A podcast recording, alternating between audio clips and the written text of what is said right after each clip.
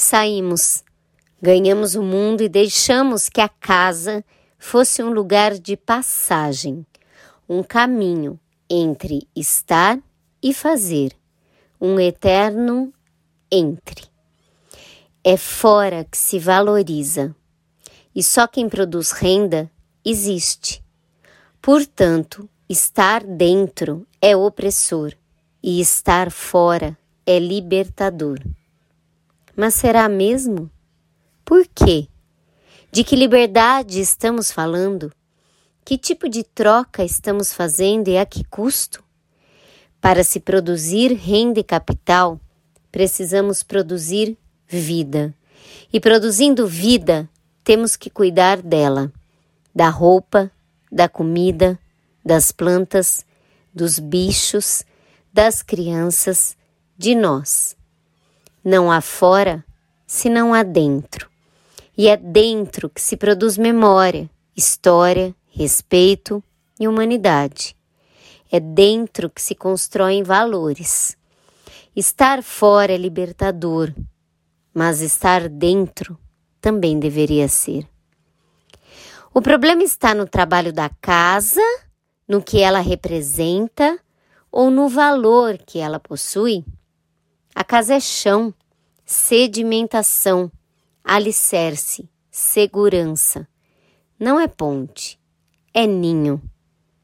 Segundo Bachelard, em A Poética do Espaço, a casa é nosso canto do mundo. Ela é, como se diz frequentemente, nosso primeiro universo. É um verdadeiro cosmos, um cosmos em toda a acepção do termo. Ensinamos os valores da vida e das coisas que nela habitam vivendo, e é na casa que a vida se faz. Você acha legal ter cozinha, panelas, vassouras e avental em casa? Não fica preocupada delas quererem ficar brincando só de casinha? Não acha opressor? Eu acharia opressor se fossem meninos e se não deixassem eles brincarem de casinha. Eles iriam crescer sem saber cuidar da vida. E é isso que vemos com frequência, não?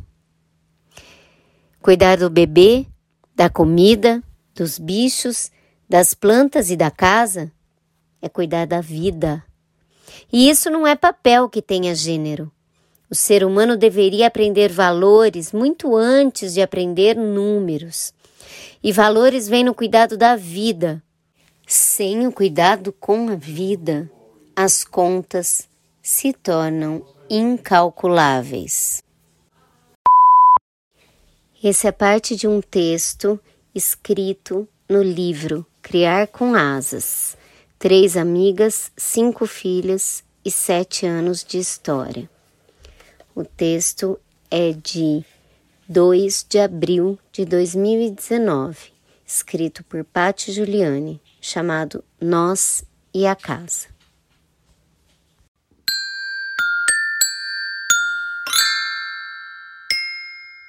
Criar com amor. Criar com afeto. Criar com alegria. Criar, Criar com asas. Cena 1. Eu sou a Júlia. Eu a Paola. E, e nossa mãe é a Patti Juliane do Criar com Asas. Cena 2. Eu sou a Constância. E eu sou o Bernardo. E, e nossa mãe é Dedé Lovitch do Criar com Asas. Cena 3. Oi, eu sou Valentina e eu sou filha da Rita do Criar com Asas. Episódio 48 2022 Ano de expulsão e atravessamentos. Bloco 1 De dentro para fora. Olá, bem-vindos, bem-vindas, bem-vindes, Brasil! Eu, eu, eu, Brasil foi embora. Situar, né? Foi, acabamos de assistir o jogo do Brasil, voltando para casa. Sabe o que é ah. duro?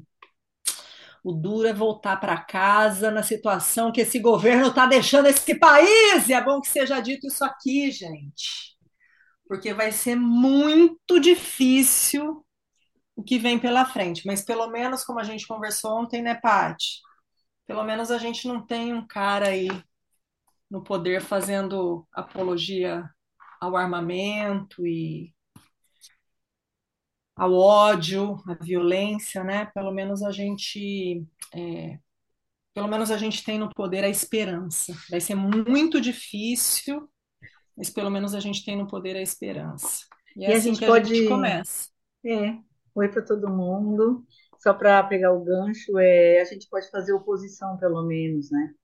A gente pode fazer críticas, a gente consegue se mobilizar para isso, é, porque agora a gente não consegue isso. As pessoas estão assim cegas. Então, agora pelo menos quando a gente vota numa pessoa, a gente espera que ela faz o melhor, faça o melhor. Mas se a gente estiver descontente, a gente tem a abertura de reclamar. E a gente tem a clareza de enxergar que aquilo não está certo. Então, acho que dias melhores virão, né? Ah, sim, com certeza. Mas a gente vai. Oi, Paty. tudo bem? Tudo e É, aí? esperançar com um legado terrível deixado para trás, né? Porque é isso, acho que essa cegueira contaminou muito, mas é nesse sentido de não ter um personagem principal para a gente se apegar ou algo para a gente é, achar que pode nos salvar, mas é entender que precisa é, ter a possibilidade de buscar uma renovação, é, uma tranquilidade para se questionar, como a Dé disse. A gente tem que dialogar, a gente tem que voltar a ter consciência das coisas, a ter ciência do que acontece, né? Sem fanatismos, sem loucuras. Eu espero que isso realmente seja o começo, Sem idolatrar muita ninguém, né? sem idolatrias, sem personagens aí salvadores, que isso não existe, gente. A gente é humano, a gente está aqui para tentar o melhor e fazer a nossa parte. Então, sim, a gente fica angustiado ainda, muito, com tudo, mas estamos tentando fazer nossa parte, né? A nossa parte é essa, é acreditar e, e seguir tentando mudar e cobrando, cobrando e, e seguindo o que acreditamos. E é isso. E aí é bonito, né, vir dessa maneira, porque o nosso episódio de hoje, a gente é, é um episódio de encerramento desse ano aqui no podcast, né? A gente só vai voltar na segunda quinzena de janeiro, então a gente é, quer trazer um pouco do que foi, né, esse ano para a gente e deixar aqui também um pouco do que, de como a gente se posiciona a partir daqui. E nada melhor do que falar, é, do que, né, para exemplificar o que foi para a gente esse ano, do que o nosso livro, né, para quem está vendo a gente no, no YouTube, está aqui, nosso livro foi lançado, foi um ano de expulsão, no sentido mais lindo, né, do nosso parto. Colocamos o nosso livro no mundo, literalmente. E um livro que muita gente me pergunta: nossa, mas quanto tempo vocês demoraram? São sete anos de história, né? O nome do livro tem isso. E, e foi um processo que, depois dos sete anos, a gente entrou no processo durante a pandemia, né, de, para colocar esse livro né, no mundo. E mas o que é mais bonito dele é que ele é um livro de histórias e a gente é muito comprometida com as histórias, histórias reais. É, e essas histórias, elas cada vez que a gente volta para ele, a gente percebe como a nossa luta continua, né? É uma luta que segue com novos fatos, é, mas a Dé sempre traz uma coisa que, que eu demorei, sabe, Dé, para é, entender isso da maneira como você colocava com tanta certeza. Que assim, essas lutas não têm passo atrás. Eu sempre achava assim, caramba, gente, a gente dá dois passos à frente e um atrás. E você me fez entender o poder desse, que não existe passo atrás.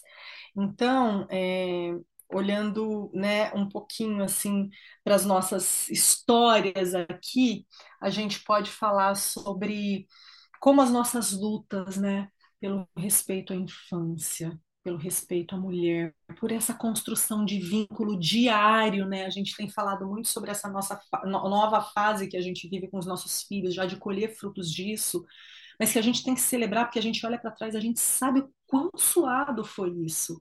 Não é uma coisa que veio de, ah, que sorte, né? É uma coisa que veio ali de uma construção.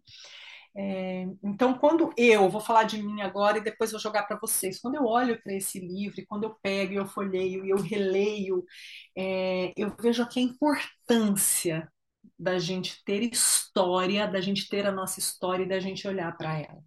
E eu acho que isso aqui é um grande legado, a Paty sempre falou isso, né? A gente, a gente iniciou com a ideia de transformar os nossos textos do blog num livro, pensando num legado para os nossos filhos, porque é importante a gente olhar. E quando a gente olha, a gente identifica muita coisa que está presente hoje, de onde vem isso, né?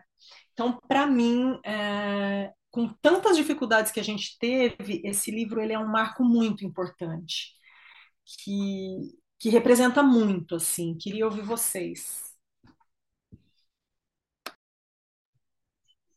Eu acho que tem muitas coisas, né, no livro que tem reflexo até hoje. Até hoje, algumas coisas que são retratadas aí é, acontecem, algumas se resolveram, algumas se complicaram, algumas se modificaram. É, mas essas nossas histórias é, com os nossos filhos, do nosso dia a dia, é, das coisas que nos impactaram, né, durante esses anos, os fatos que a gente trouxe, né, os fatos reais que a gente trouxe no livro e a gente trouxe o nosso olhar em cima desses fatos, é, que eu acho que é o mais bonito. Esse ano em especial, eu achei um ano bem difícil, bem pesado para todos, porque foi o ano do retorno, do retorno à vida e externa, né? A gente está vai saindo de casa, indo para fora. Mesmo aquelas pessoas que não ficaram em casa, que tiveram que trabalhar, elas também sentiram essa diferença, porque elas estão se deparando com ruas lotadas, com trânsito, com comércio, com tudo funcionando, coisa que as pessoas que precisavam sair, elas saíam numa rua vazia, e, né, encontravam poucas pessoas. Então, é, foi um ano, está sendo um ano muito difícil. É, muitas coisas aconteceram no mundo, aqui no nosso país. Eu acho que o, o período da eleição foi assim um período muito marcante na vida de todos nós, das nossas crianças também, porque a gente viu é, discussões políticas acontecendo em escolas. E não é em escolas no ensino médio, é, nas universidades, não. Na escola de ensino básico. Odé, só pontuar, quando a gente fala em discussões políticas, deveria ser uma coisa positiva, né? É. Só para a gente ser. colocar discussões, assim, brigas, não são discussões positivas, né? Porque discussões, é. a política deveria proporcionar essa possibilidade, Sim. né? Sim. A gente normalizou isso, discussões, não, coisas horríveis, né? É, é. Então, a, a, discussão realmente foi, foi bom você ter falado, porque a discussão de política, de políticas públicas, é, de o que se entende de política, é, de ética, de moral, todas essas coisas que envolvem né, o assunto da política, tudo isso foi transformado em brigas. Né? E por lados assim não tem lado normal, não, não sei falar a palavra, não tem um lado que seja realmente ativo e consciente daquilo que está defendendo, né? É, são lados que nem sabem o que estão falando. Então, poxa, a gente vai entrar numa, numa discussão agora saudável política, quando a gente não sabe alguma coisa, a gente pergunta, a gente escuta, a gente concorda, a gente discorda, mas esse ano foi, foi muito, muito difícil. Essa volta à normalidade, que nunca mais vai ser normal, né? Mas essa volta, todo mundo muito fragilizado, só que a gente não está olhando para isso, a gente já falou sobre isso. E algumas relações já eram frágeis, ficaram piores, se não se quebraram, né? E, e é isso. Não vou me estender mais, vou deixar a Paty falar um pouco, senão a gente algum assunto que ela não falou ainda. Foi difícil mesmo. Foi um ano duro. É...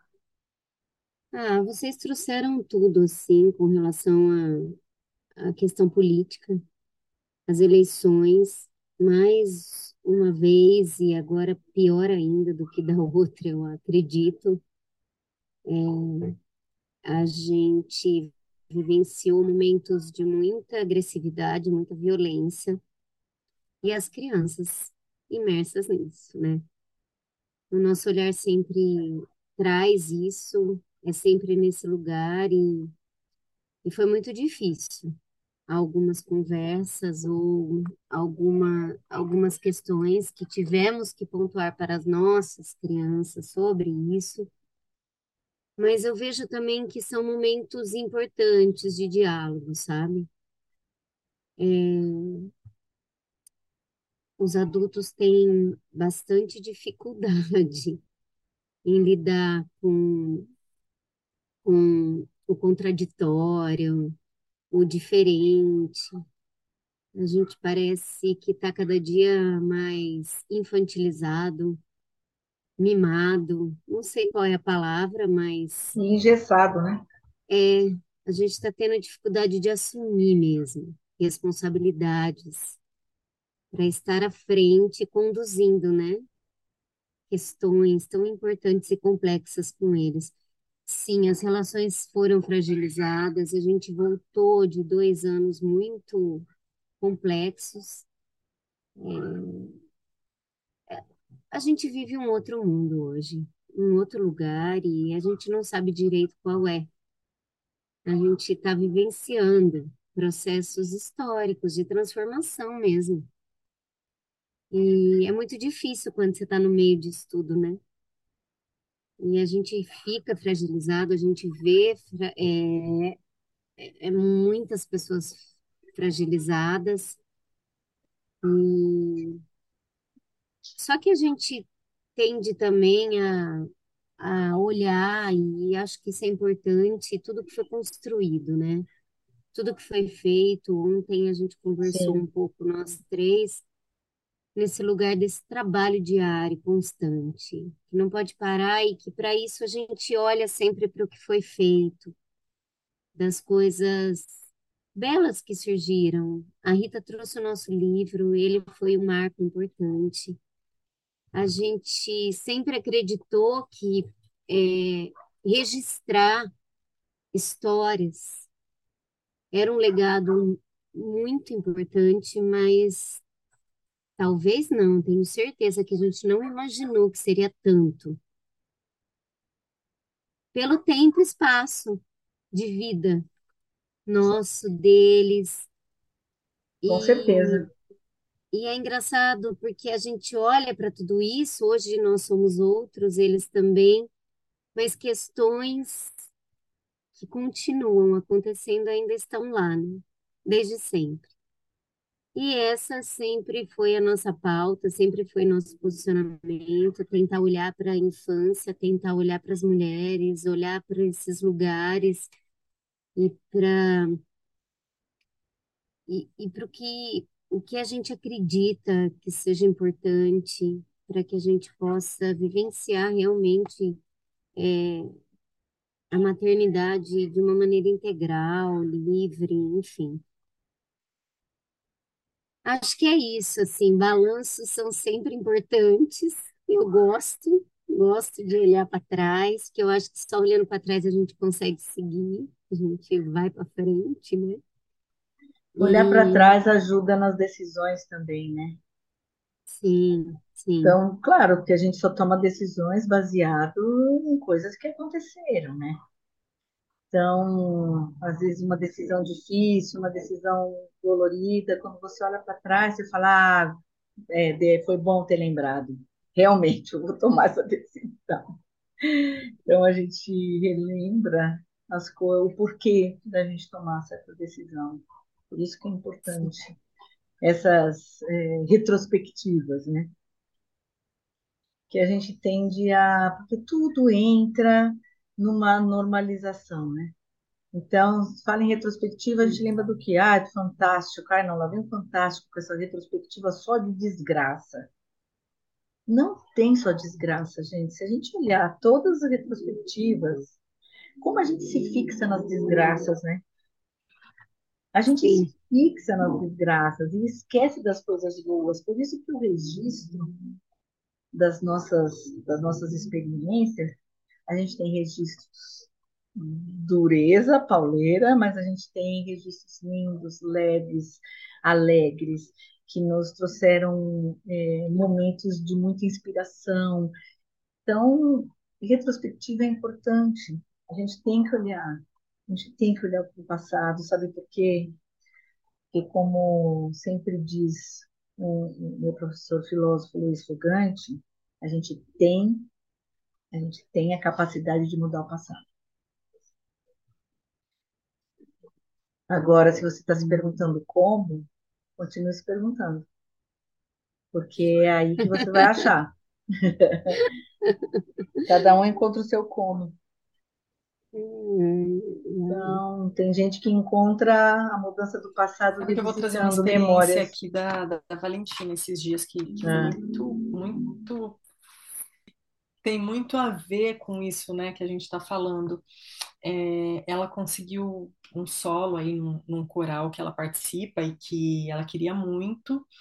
E aí um dia a gente estava no carro, ela falou assim, a gente estava comentando, né, sobre a pandemia e tal, e ela falou assim, eu estava pensando muito sobre como a pandemia, apesar de ter sido tão difícil, foi ela, uma menina de 9 anos, foi importante para que eu pegasse esse solo, porque foi durante a pandemia que eu passei a me eh, dedicar e me relacionar mais eh, com a música. E eu tenho certeza que se hoje eu peguei esse solo é porque eu tive aquela oportunidade. Então, isso é olhar para a sua própria história, é reconhecer um momento que foi difícil e tirar dali a beleza. E eu acho que o nosso livro, né, ele traz muito isso. Spoiler total para quem ainda não tem o livro em mãos, mas ele tem duas capas, né, a da frente e a de trás. Então, a gente passa ali por seis anos. Né, até 2020, 2020, que é do outro lado, é o ano que não acabou, que é o ano da pandemia, mas aí a gente mergulha na pandemia nos nossos textos e depois a gente floresce com imagens coloridas de dentro de nossas casas, que foi o que a gente trouxe. E isso representa muito a nossa maternidade.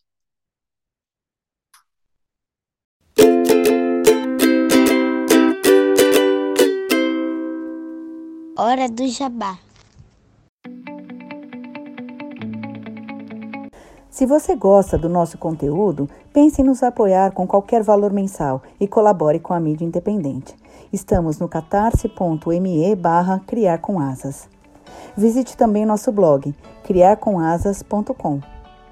Também estamos no YouTube, Twitter, Instagram e Facebook. Segue a gente lá.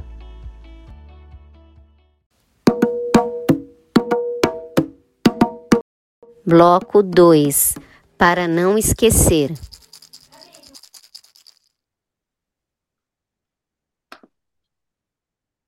Bom, mas então, é, voltando aqui para a nossa retrospectiva, eu acho que a gente pode, é, nessa linha de olhar né, para as lutas, mas também para os lados positivos, vamos colocar, pontuar duas coisas aqui que são relativamente é, recentes, né?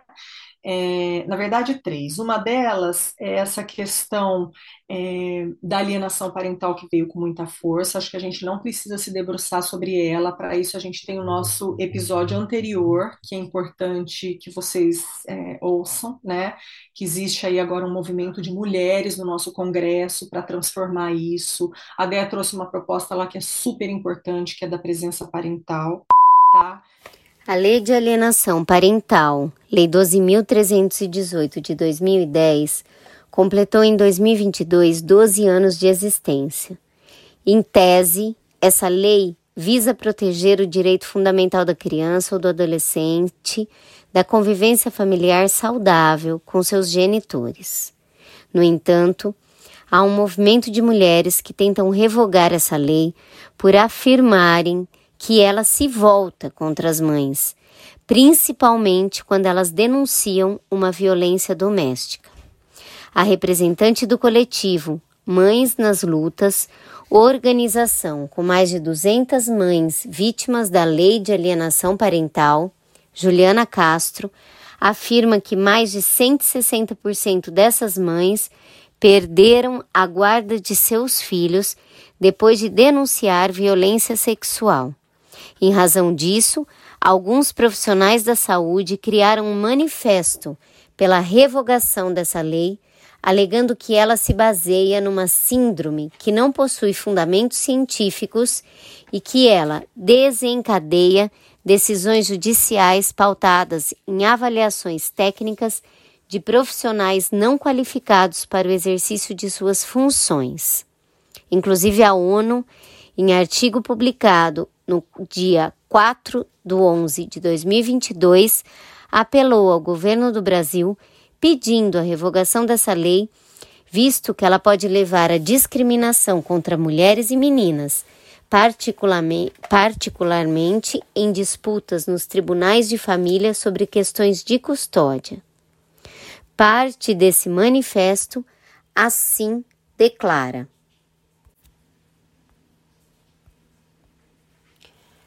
As crianças e adolescentes precisam ter voz. Gostaríamos de deixar claro que existe legislação com base no ECA, que prevê uma punição no caso em que um genitor impeça visitas ou convívio de outro genitor sem motivos. Sendo assim, declaramos que a criança deve ser ouvida. Não aceitamos o uso desse termo, síndrome da alienação parental não aceitamos avaliações técnicas realizadas por profissionais sem capacidade técnica comprovada para exercer tal função. Não compactuamos com formas de violência de gênero e contra menores, com busca e apreensão de uma criança. A criança não pode ser tratada como um objeto. Não aceitamos punição por denúncia não comprovada, uma vez que não foi cumprido o dever legal e o benefício da dúvida Queremos que nossas avaliações e laudos, especialmente por psiquiatras e pediatras envolvidos, sejam considerados e respeitados. E pedimos com urgência a revogação da lei de alienação parental no Brasil. Com relação a esse assunto, alienação parental, gravamos o episódio número 47 chamado Entre a Presença e a Alienação Parental. Você pode ouvir esse episódio no nosso podcast Criar com Asas.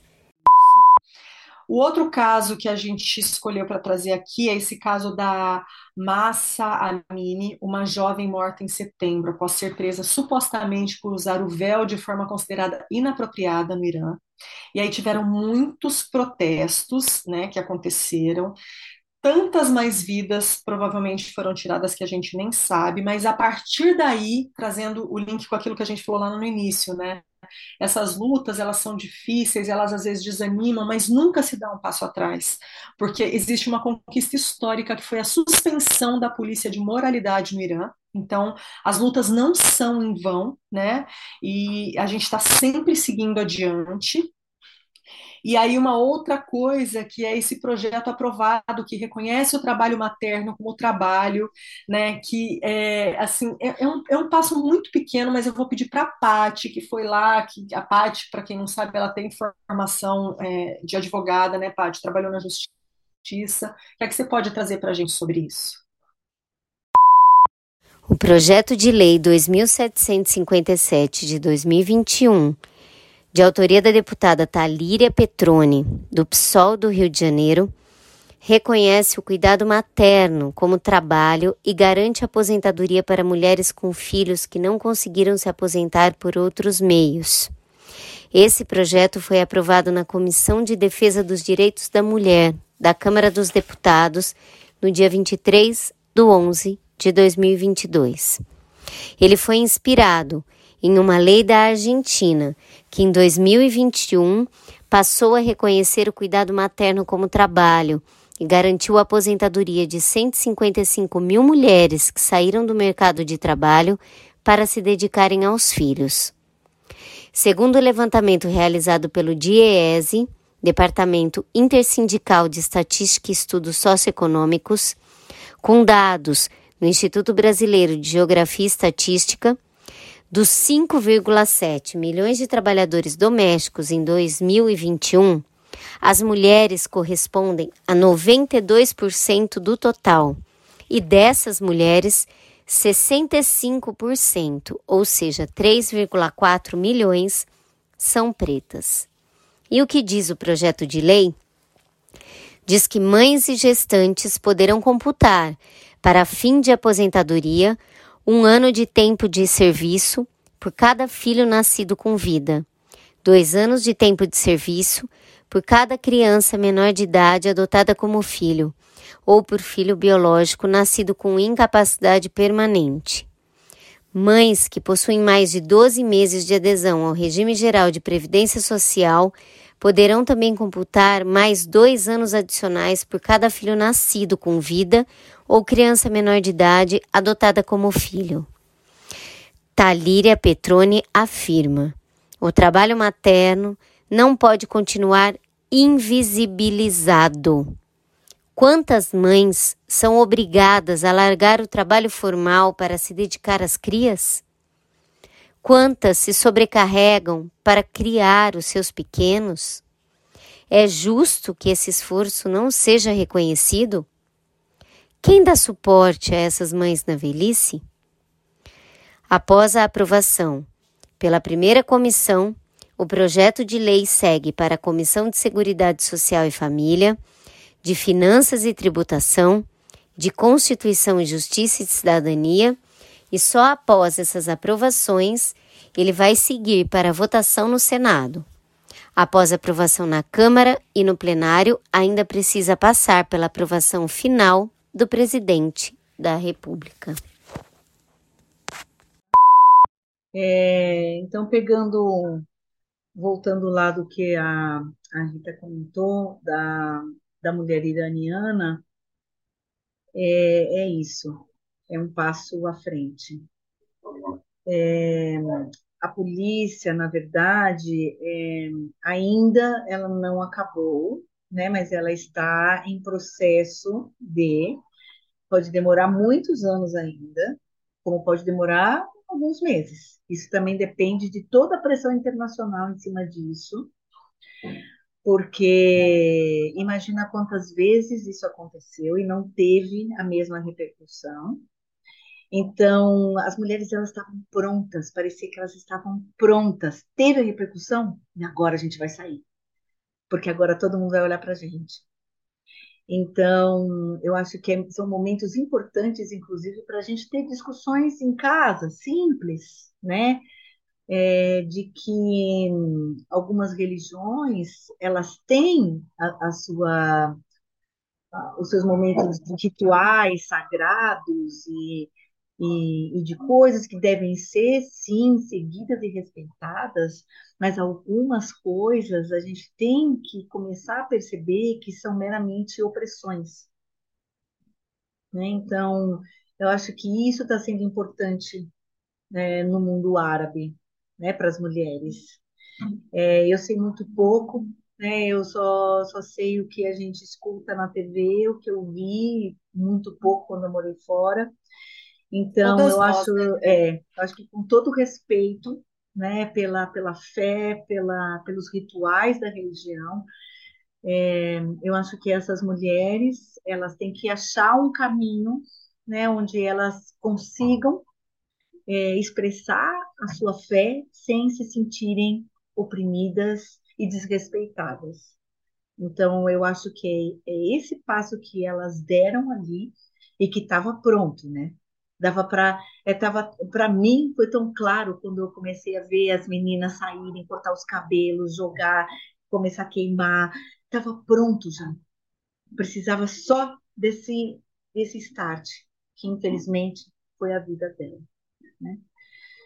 É, e E a é lei, sempre sobre a liberdade, né, Dé? É a liberdade, a sempre. vida, o direito de ser, porque se, se aquilo de alguma maneira tem uma importância para você, é o direito de você escolher, né? Exatamente. E, e o reconhecimento da maternidade como um trabalho, ah, isso daí é muito grande. É muito grande, é muito bonito isso.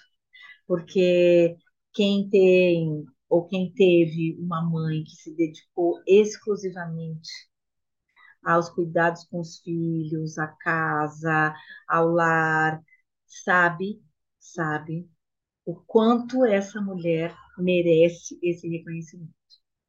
Ela não tem hora, ela não bate ponto. A gente sabe toda essa historinha, né?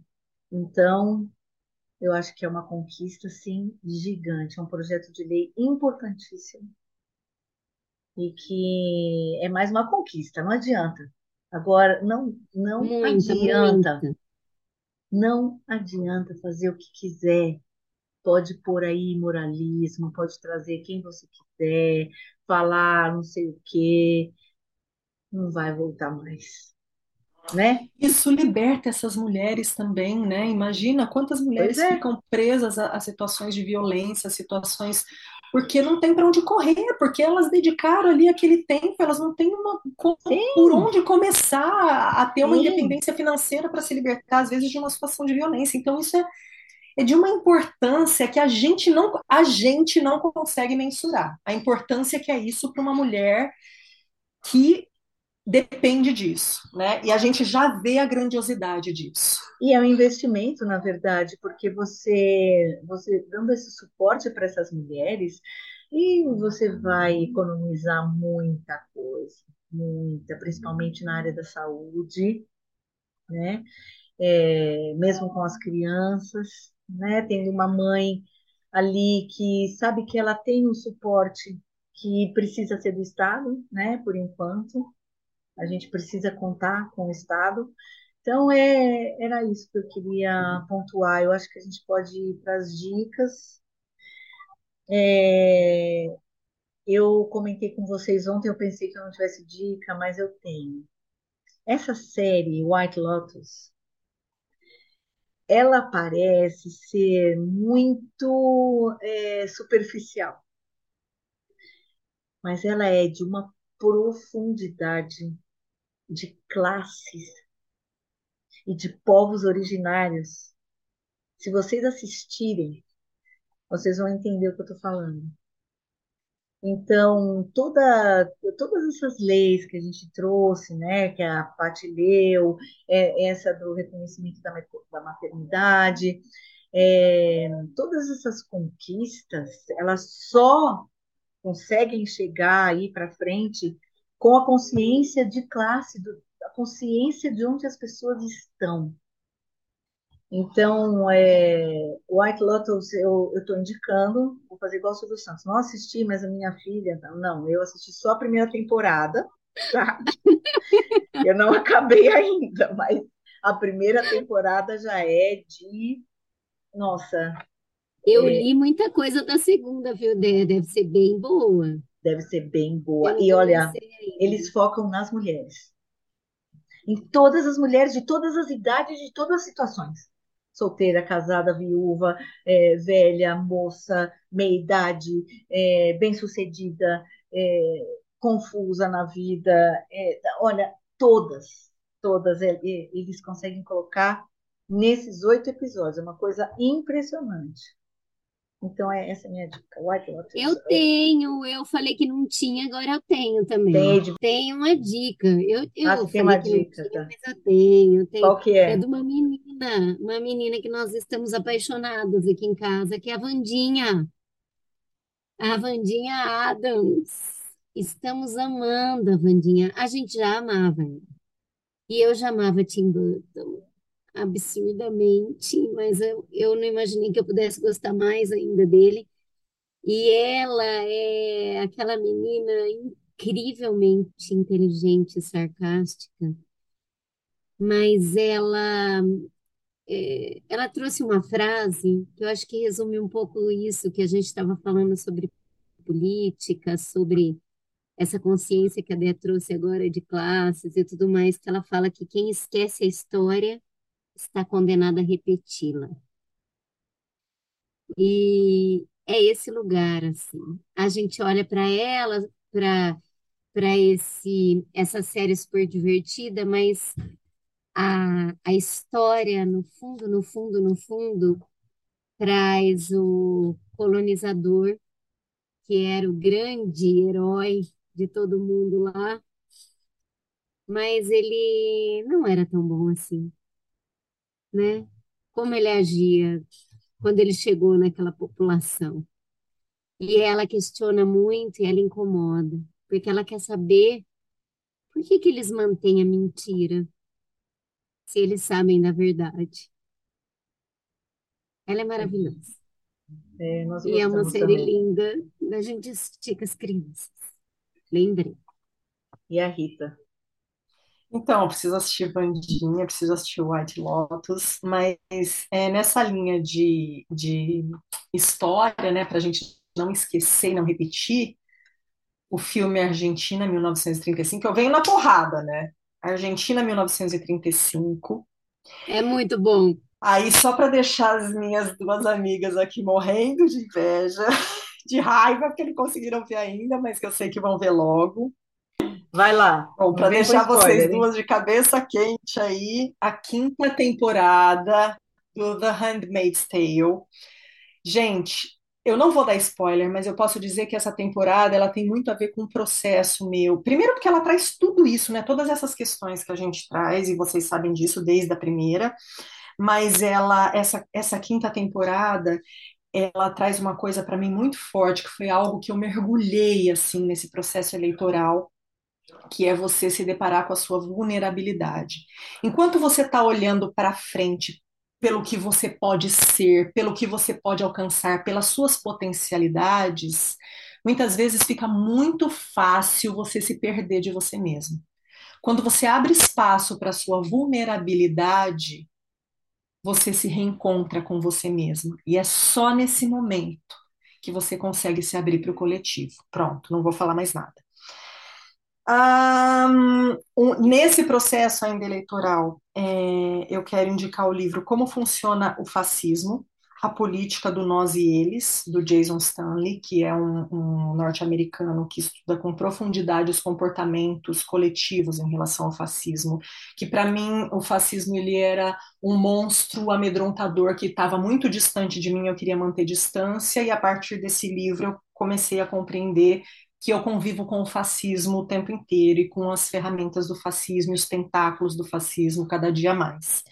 Só que ele é um livro que, por esse meu processo, eu precisei ler ele e eu fiz até uma metodologia. Então, eu lia ele de dia, porque ele trazia essa, esse impulso para fazer alguma coisa, é, e ele me dava essa energia de ter que lidar com algo difícil. Acho que, de novo, essa coisa da vulnerabilidade.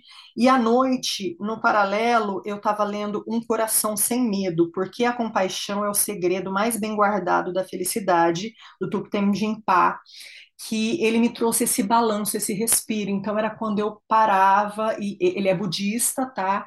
Então, esse equilíbrio para mim foi muito importante. E aí, para encerrar, já que esse é o nosso último episódio do ano, eu vou trazer aqui meu lado todo poliano e vou trazer um livro que eu acho que é um livro que todo mundo deveria ler, que é o Pra Vida Toda Valer a Pena, da Ana Cláudia Quintana Arantes. esse livro. Todos delas são incríveis, mas esse livro ele é tão importante, sabe? Porque é, eu acho que a gente encerra aqui olhando para o ano novo. Acho que o ritual da passagem de ano traz para todos nós né, esse esperançar, e acho que a gente já falou aí no início desse processo político, de, de acreditar né, na possibilidade de sermos livres e sermos nós mesmos. E, e, ela traz esse olhar, sabe? A partir de agora, quem eu sou, bem, com a minha história, é, para onde eu quero ir. Então, qual é o passo que eu posso dar a partir de onde eu estou nesse momento? Então é isso, minhas amigas. Eu queria agradecer a vocês, porque nesse ano tão difícil, tão intenso, tão, tão belo ao mesmo tempo, a gente colocou um filho juntas no mundo. E foi tão importante esse processo para mim. Para nós também. Para nós também. Eu amo muito vocês. Eu também. Nós também. E vocês que nos acompanham aqui, né? Que, que bom ter vocês aqui. Sim. E comprem bom. nosso livro. Sim, é falem com a gente, falem com a gente que a gente tem a segunda temos livros tiragem. Uhum. Já temos a segunda tiragem, já temos aí, logo, se tudo der certo, teremos aí venda online. Quem conhece é uma isso. de nós, fala com uma de nós direto. Se não conhece, vai lá no e-mail criarcomasas@gmail.com, que a gente sempre vê os e-mails, a gente responde, tá? Pode mandar lá pra gente. Tá bom? Vamos então? Então é isso, dia 15 de janeiro, se tudo der certo, estamos de volta. Boas férias para todo mundo mundo, boas celebrações de final de ano. Feliz ano novo! Feliz ano novo! Feliz ano novo!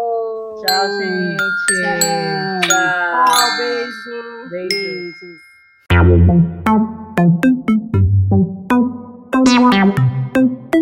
Vinhetas, Julie e Paola. Vozes da introdução, Bernardo, Constance, Júlia, Paola e Valentina. Mandalas e avatares, Constance. Edição, Dedelo Vídeo.